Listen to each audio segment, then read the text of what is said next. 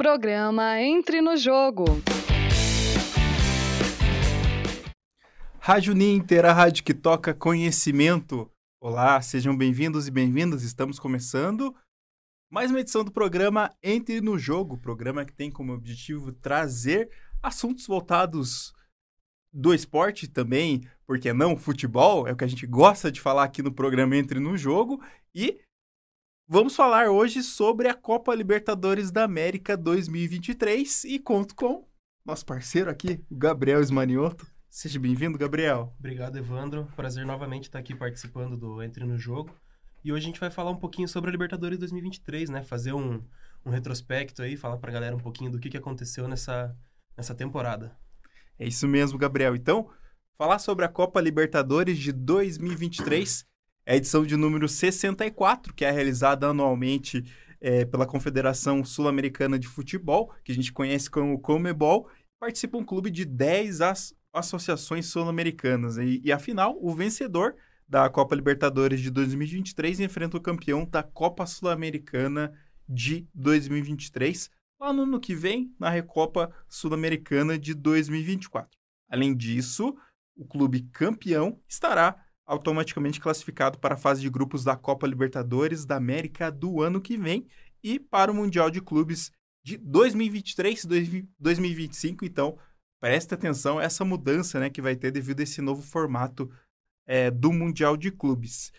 E também, é, a gente, no dia 8 de março, a Comebol anunciou que a grande final da competição seria e vai ser no Maracanã, no Rio de Janeiro, uh, aqui no Brasil, inicialmente marcado para ocorrer no dia 11 de novembro, mas foi antecipada na semana passada, passando para o dia 4 de novembro. E, contudo, temos um entrave entre a Comebol e o Flamengo. Gabriel, queria que você falasse um pouquinho sobre isso. É, Evandro, é uma situação um pouquinho chata, um pouquinho complicada, né? Porque está ocorrendo o seguinte, o, a organização, né, a Comembol, ela tá um pouquinho insatisfeita com a postura do, do clube carioca, o Flamengo, né? Que quer disputar a partida contra o Bragantino alguns dias antes da, da final, e isso está incomodando um pouquinho. E além disso, o Flamengo ele se intitulou como dono do estádio, né? E com isso ele quer ter mais ingressos e mais camarotes que o próprio Fluminense e o Boca Juniors que vão disputar a final. Até o, em uma reunião realizada com Alejandro Domingues, que é o presidente da Comembol, junto com o Edinaldo Pereira, que é o presidente da CBF, eles deixam, ele, o presidente da Comembol deixou bem claro que se essa situação persistir, né, a final vai ser, infelizmente, é, substituída de, de, de estádio, né? Não, não, não se sabe ainda ao certo para onde vai, o que, que vai acontecer, mas tem a uhum. chance da final não acontecer no Maracanã. Olha só que, que entrave que a gente tem aí. É, a, a final está marcada por dia 4, né? A gente espera aí que seja resolvida para ter esse espetáculo do futebol, a maior competição é, de clubes do continente sul-americano, né? A final da Libertadores. Lembrando que o Fluminense nunca foi campeão é, da Copa Libertadores. É, chegou já à final anteriormente, alguns anos atrás, lá contra a LDU, hum, né? 2008, Acabou perdendo. Né? 2008. Uhum. Tinha o uhum. Thiago Neves no time Exatamente. e tal. Foi, foi um jogo bem intenso naquela época. Se eu não me engano, foi uma disputa de pênaltis ainda. Essa final, né? Foi decidida nos é, pênaltis. Esse eu é. já não, não, me recordo é. muito bem. E nessa final aí, o Boca Juniors está podendo se juntar junto com o Independiente, né? Uhum. Transformando-se junto num dos maiores campeões da, da Libertadores, podendo chegar ao seu sétimo título. Legal, Gabriel. E para a gente falar um pouquinho da. A gente falar da premiação, é, nessa edição de 2023, a Comebol anunciou mudanças na premiação da competição. E a partir dessa edição, os clubes já foram premiados por cada vitória na fase de grupos, né? Uma coisa que não existia anteriormente.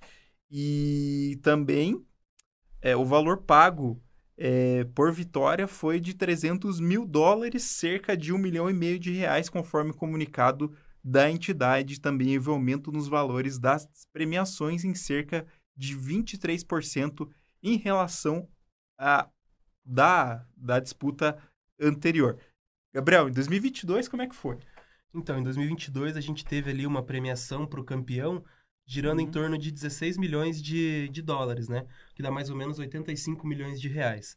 E o segundo colocado, o vice, né? Recebendo 6 milhões de dólares, mais ou menos 32 milhões de reais. E nesse ano, a Libertadores ela vai distribuir entre o campeão e o vice colocado. O campeão vai levar para casa 94 milhões e o vice vai levar 36 milhões e meio de reais. Essa está sendo a maior premiação da, da Copa Libertadores. Assim como na Sul-Americana já foi. teve um recorde, né? Uma, um, um recorde histórico da maior premiação, também vai acontecer agora na, na Libertadores. Uhum. E também, Gabriel, olha só. 94 milhões de reais, é quase um prêmio da Mega Sena, né? Esse, esse prêmio aí da, da Libertadores para os clubes. Claro que é, para um clube profissional se manter, o custo é extremamente alto, né? Principalmente os direitos de imagem de jogadores, os salários, enfim, os técnicos, né, que ganham salários altos no Brasil. Mas vamos falar dos destaques de 2023 da Libertadores. A gente tem vários jogadores aí que são é, destaques nessa edição. Alguns mais novos, alguns mais experientes, já cascudos. A gente tem então o Dorlan Pabon, que é do Atlético Nacional, que disputou é, com 35 anos. Ele é joga pelo, pelo Atlético Nacional da Colômbia. O Alejandro Silva, do, do Olímpia, uruguaio de 34 anos, foi super bem também nessa competição. É, o Sérgio Romero, do Boca Juniors, com 36 anos, também outro é, destaque. Goleiro, goleiro, pegou pênalti. Pegou É, pênalti. inclusive aí, né? Em todas as, em todas as, as fases das eliminatórias, o Sérgio Romero se destacou bastante, né? Não só ele, mas alguns jogadores do Boca Juniors que a gente colocou aqui como, como destaque, né? O Sérgio Romero, que teve uma, uma fase eliminatória muito, muito boa. O Valentim Barco, de 19 anos, né? Que é, uma, é um jovem garoto ainda, inclusive a multa rescisória dele tá bem barata e até os clubes que quiserem podem, podem aproveitar.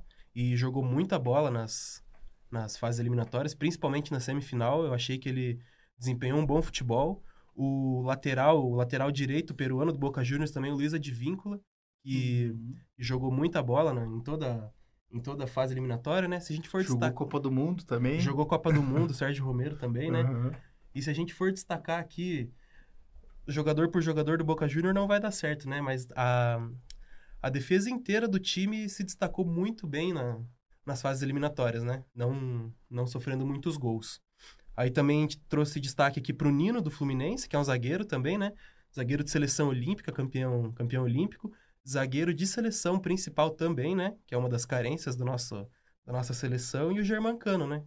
Que com 35 anos está aí sendo artilheiro com 12 gols da, na Copa Libertadores. E o, o- o Nino também que ganhou a oportunidade aí com, com o Diniz na seleção brasileira. Acabou machucando, né, infelizmente. Mas tem, desde as categorias de base das, da seleção brasileira, ele vem recebendo oportunidades. Destaque para Germancano, que oportunista, muitas vezes fazendo gol com um toque na bola, né? Aquele Alá Romário, digamos assim, ele, ele, Ele é tem um umas características parecidas, assim. Ele é o centroavante raiz, né? Que, É. que tá ali para fazer o gol e ele cumpre bem esse papel, né? né? Ele que, ao meu ver, merecia uma chance, né? Na seleção argentina, e nem que seja na reserva, né? Algumas vezes já pediu passagem, né? Com certeza. Com certeza foi artilheiro aí do brasileiro. Mas aí, quem são os maiores artilheiros da Libertadores? A gente tem o Albert Spencer, é, 54 gols.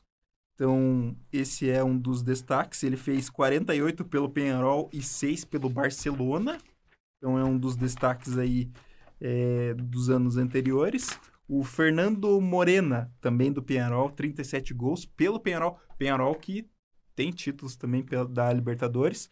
O Pedro Rocha também, 36 gols. Penharol, só dá Penharol, né? Os maiores artilheiros aí, né? Então o Penharol teve uma fase aí, né? Dos anos, nas décadas anteriores de destaque. Ele jogou também pelo São Paulo e pelo Palmeiras. O uruguaio Pedro Rocha. O Gabigol, com 31 gols, fez um gol pelo Santos e 30 pelo Flamengo. Então, é o maior artilheiro brasileiro da Libertadores. Da Libertadores, exatamente. Uhum. O Pedro Rocha que é importante destacar para o pessoal não confundir com o que jogou no, no, Atlético, jogou no Cruzeiro, né? Esse Pedro Rocha que ele jogou na década de 70 lá no...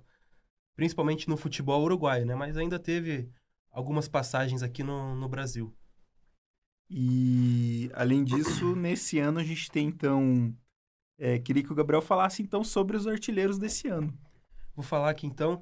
A gente já falou um pouquinho, né? Mas trazer novamente o destaque para o Germancano, que apesar da idade, né? 35 anos, tá, tá sobrando no, no futebol sul-americano, com 12 gols. Ele é artilheiro isolado. Aí na segunda colocação vem o Paulinho, do Atlético Mineiro, com 7 gols. Aí depois o, o Pabon, que a gente citou também anteriormente, com 6 gols. Aí vem a turma dos 5 gols, que é o Arthur do Palmeiras, o Alan Patrick do Internacional e o Pons, do Deportivo Independente Medellín. Todos esses têm cinco gols. Aí, a turma que fez quatro gols. Um destaque importante para o Vitor Roque também, né? Que infelizmente acabou se machucando. Mas está aqui na lista também, com quatro gols. O Bentancurt, do Liverpool do Uruguai, com quatro gols. O Rony Fernandes, do Bolívar. E o Ener Valência, do Internacional, com quatro gols. Grandes nomes, né? Então, na, na artilharia da Libertadores. É, digamos assim, dificilmente alguém vai tirar do cano aí essa. É essa é muito difícil, né? É bem essa, difícil. De ganhar aí o, a artilharia do campeonato, né? 12 gols, então, grande destaque aí é, do futebol brasileiro.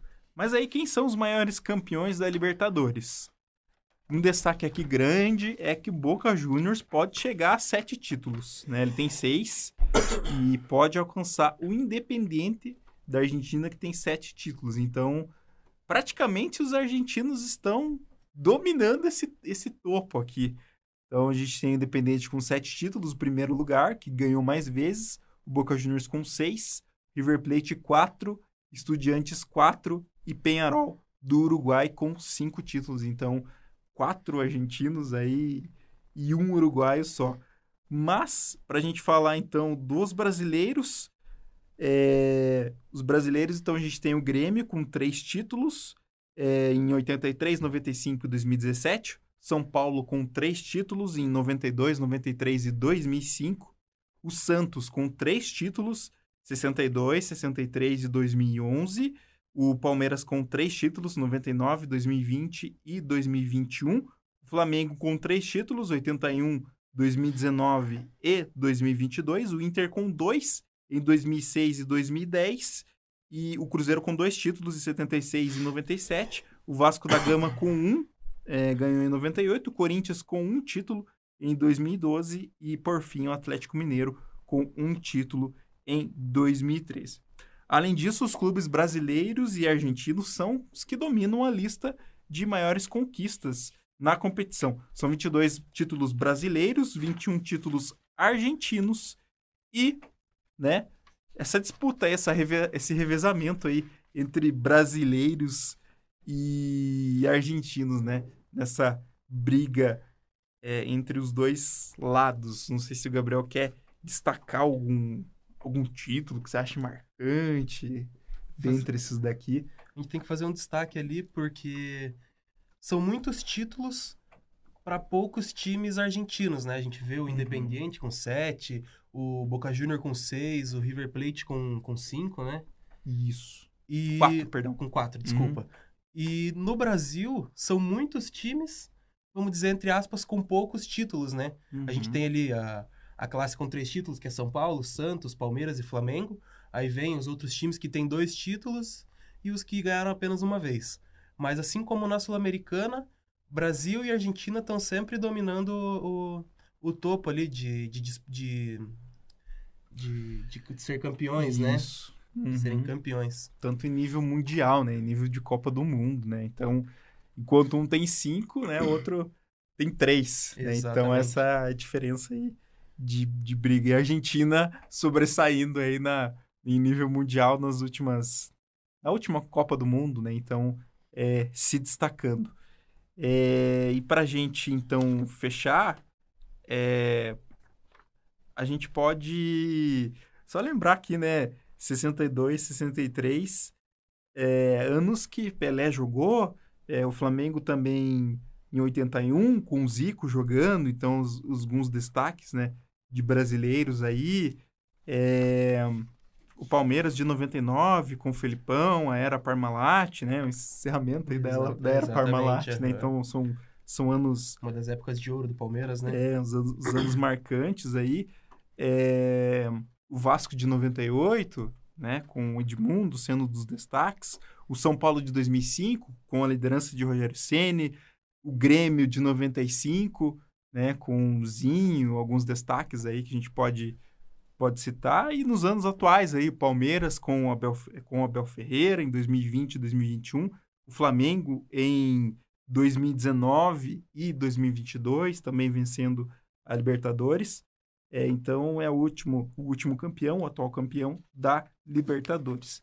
Mas vamos falar então da temporada atual, falar aí do caminho do Boca até a final, ele que é o finalista desse ano, é o Boca Juniors que entrou na fase de grupos já diretamente, passou em primeiro do grupo F, né, que tinha o Monargas, o Deportivo Pereira e Colo-Colo. Nas fases seguintes passou por Nacional, Racing e Palmeiras. Mas tem uma curiosidade bacana pra gente falar, principalmente nas fases decisivas, Gabriel. O... Exatamente. o Boca Juniors aqui, como o pessoal acompanhou aqui, a gente vai destacar também, ele chegou até a final da Copa Libertadores sem vencer nenhuma partida. Exatamente, ele não ganhou nenhum jogo. Todos os jogos foram decididos nos pênaltis. Aí a gente traz o brilho novamente pro goleiro Sérgio Romero, né? Sérgio Romero. Mas nas oitavas de final ele jogou contra o Nacional aí empatou em 0 a 0 e depois empatou em 2 a 2 e foi eliminado e eliminou o Nacional dentro da La Bombonera por 4 a 2 nos pênaltis, né? Nas quartas de final a gente vê se repetindo essa mesma cena com um, enfrentando o Racing, né? Empatou os dois jogos em 0 a 0 e depois se classificou nos pênaltis por 4 a 1. Na semifinal, jogou contra o Palmeiras, né? Um jogo bem difícil na Argentina para ambos os clubes que saíram de lá com um empate em 0 a 0 E depois, quando vieram para São Paulo jogar dentro do, do Allianz Parque, o Boca Juniors saiu na, na frente, né? Ganha, é, fazendo gol 1 a 0 com o Cavani. E no segundo tempo, o Palmeiras conseguiu o, o empate, o tão sofrido empate, e podia ter feito mais gols, mas não soube aproveitar as oportunidades. E nos pênaltis, todo mundo tinha esperança de brilhar a estrela do Everton. Ele pegou o primeiro pênalti do, do Cavani mas a história que se repetiu foi as mesmas das oitavas e das quartas de final, né? Com a estrela brilhando do Sérgio Romero.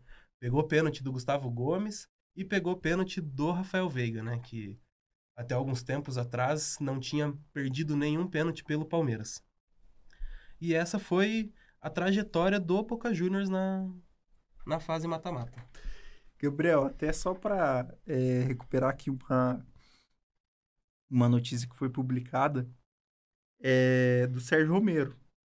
Ele que é o herói do Boca, né? Então ele acabou. Só que ele passou a carreira aí muitas vezes no banco de reservas, né? Jogando, jogando na Europa. E ele acabou jogando Copas do Mundo. Mas ele tem uma lembrança que é muito. Entre um jogo entre Manchester United e Aston Villa, né? Válido pelo campeonato inglês, o preparador físico foi o preparador de goleiros foi lá fazer uhum. o aquecimento, né? E acabou falhando lá, ele acabou frangando lá, né? No, no, no próprio aquecimento, uhum. né? E foi um lance que foi, foi um chute fraco e acabou é, tomando esse gol. Mas é um episódio que, que acabou marcando muito na, na, na, na carreira dele. E hoje ele se supera, né? Se supera e consegue é, estar aí na final da Copa Libertadores. Ele foi titular da Argentina nas Copas do Mundo de 2010 e 2014, é, mas ele muitas vezes acabou sendo reserva, né, pelas equipes que ele passou. Mas aí vamos falar do caminho do Fluminense, né? O Fluminense que entrou na fase de grupos e ficou em primeiro no grupo D, que tinha Sporting Cristal, T-Strongs e River Plate. Nas fases seguintes passou pelo Argentino Júniors, nas oitavas, venceu o Olímpia nas quartas e venceu o Internacional na semifinal. Nas oitavas de final, encarou o Argentino Júnior, empatando em 1 a 1 na Argentina e vencendo por 2 a 0 no Rio de Janeiro. Neste jogo fatídico, né, o Marcelo acabou, né, o jogador do Fluminense acabou machucando um jogador do time adversário em um pisão acidental que acabou ocasionando uma entorse no joelho do zagueiro Sanches. Marcelo foi expulso e saiu em campo chorando após o acontecido. A cena foi feia, né? A cena foi, foi um acidente imagens, aí, né? né? A imagem forte né, nesse jogo. E aí o Olímpia que acabou passando, eliminando o Flamengo nas oitavas de final, é, acabou enfrentando o Olímpica do, Olímpia do Paraguai e venceu os dois jogos sem muitas dificuldades. Jogo de ida dentro do Maracanã ganhou por 2 a 0 No jogo de volta, no Paraguai, ganhou por 3 a 1 com bela atuação do Germán Cano, que fez dois gols. Mas, Gabriel, a semifinal contra o Internacional foi um jogo emocionante. Eu acho que na, na trajetória do, do Internacional até a final, o jogo da, os dois jogos da semifinal foram os mais os mais emocionantes, os mais legais de, de assistir, né? Tanto que no primeiro jogo, acho que foi um jogo mais aberto, né? Um jogo lá e cá. Os dois times buscando resultado, tentando fazer o gol o jogo inteiro. E acabou empatado por 2 a 2 né? Ali com dois gols do Germancano e um gol do, do Gabriel Mercado no, no primeiro jogo. E no segundo jogo, dentro do Beira Rio, aconteceu uma reviravolta, né? O Internacional saiu ganhando de 1 a 0 com o gol do Gabriel Mercado novamente.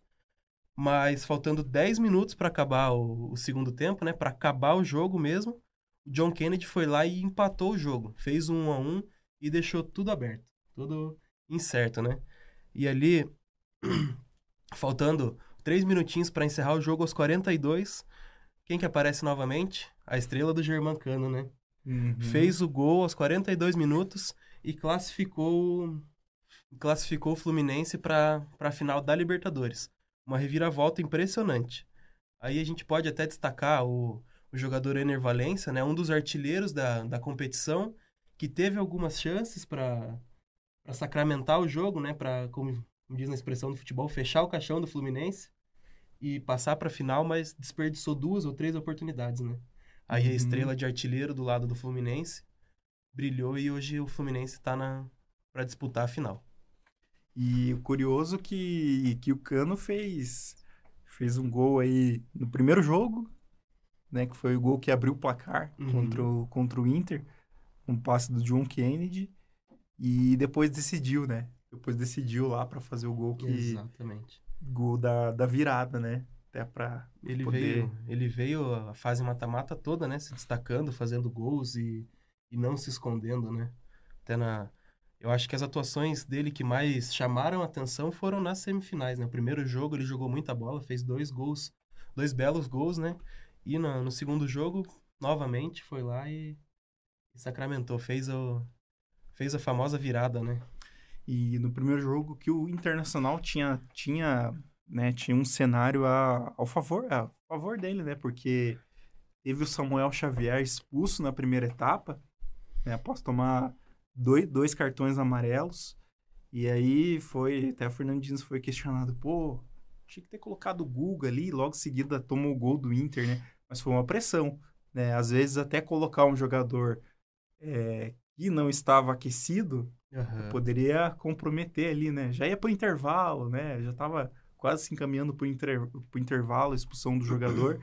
Então, algo que foi, que influenciou nessa partida é, principalmente o Gida, até porque o Fluminense estava jogando com a mais, teve chance, é, desculpa, até porque o Internacional estava jogando com a mais, teve chance de ampliar essa vantagem, mas não soube aproveitar, principalmente nesse primeiro jogo. Saiu ganhando, saiu pressionando no, no jogo de volta no Rio Grande do Sul. Praticamente o Fluminense não conseguia sair da defesa nos minutos iniciais. Exatamente, eu lembro disso que foi um abafa, né? O Inter foi para cima, né? E aí conseguiu aquele gol, é, gol com o mercado, né? O gol de cabeça. E também Tanto que o gol foi nos primeiros 10 minutos, né? No, uhum. Já na, na, saída, que eles queriam buscar realmente o resultado novamente e conseguiram fazer os gols, o gol nos primeiros 10 minutos. Mas parece que acabou o fôlego, né? O, o time não conseguiu manter o mesmo ritmo até pelo menos o final do primeiro tempo. E pro segundo tempo parece que já voltou diferente, um pouquinho mais, um pouquinho mais cansado, parece que querendo segurar o resultado e não tentando fazer mais gols, né? Uhum. É bem, é bem, bem isso, Gustavo. E é aquele o que foi mais legal nessa semifinal, acho que também, aquele clima de Libertadores. Eu lembro que o começo dos, dos dois jogos, aquela fumaça assim na transmissão, até né, sinalizadores, ele foi bem, bem bacana. A festa, a festa né, dos dois. Fluminense, desculpa, que o Internacional É. fez no jogo lá no Beira Rio também foi bem bacana, né? Foi bem, bem bonita. Pena que não conseguiram o resultado, né? Uhum. E pra gente fechar, então, último minuto aqui, Gabriel, só pra gente fechar, então, é, o que, que a gente pode esperar aí dessa final entre Fluminense e Boca Juniors? O Fluminense tem aquela, aquela velha máxima, né, que é o, aquela jeito de jogar do Diniz, tocar bola, tentar é, abrir espaço, aproximação, né, jogo de aproximação, né, o Fluminense tem esse jeito de jogar, de manter a posse de bola, o Boca Juniors se defendeu bastante no segundo jogo contra o Palmeiras, tem um jeito diferente de jogar. Eu acho que pela final seria um jogo só, o Boca Juniors ele não vai entrar pra para jogar, ele vai entrar pra vencer. E o Fluminense tem que ficar atento nesse detalhe, né? Porque o Boca Juniors é um time copeiro, sabe jogar final, sabe como se defender muito bem, tanto que foi um dos times que teve a, defe a defesa menos vazada no campeonato, né? E o time do Fluminense foi uma surpresa esse ano, né? Todo mundo esperava que fosse chegar aonde chegou e agora tem que tem que mostrar o resultado, né? Tem que tem que jogar bola. E o Fernando Diniz, creio que ele vai vai conseguir fazer o time jogar. Aí não sei quem vai ganhar. Não tô torcendo para nenhum dos dois. Espero Sim. que seja um, um espetáculo no futebol e que não não tenham cenas feias, né? Que seja um Sim. jogo bonito, uma, uma verdadeira final de Libertadores. Sim, até porque vai ter torcida vai ter torcida Meio a meio, separada, né? mas meia meia alguns alguns setores ali, uma coisa que Uhum. final, a final da, da Libertadores e também da Copa Sul-Americana, que é, desde os últimos anos, decidida em um só jogo. Mas então é isso, Gabriel. Falamos então da expectativa da, da final da Copa Libertadores. Agradecemos então a todos que acompanharam a, o programa Entre no Jogo de hoje. Agradecer ao Flávio também, que nos ajudou né, na produção do roteiro. Aí, agradecer ao Arthur na operação técnica. Gabriel, obrigado por também pela produção aí do programa. É isso aí, deixar nossas considerações finais aqui. Agradecer todo mundo que assistiu. Agradecer o Evandro novamente aqui pelo convite. E é isso aí, desejar uma boa tarde para todos vocês. Valeu, então. Rádio Ninter, a rádio que toca conhecimento. Até a próxima. Programa Entre no Jogo.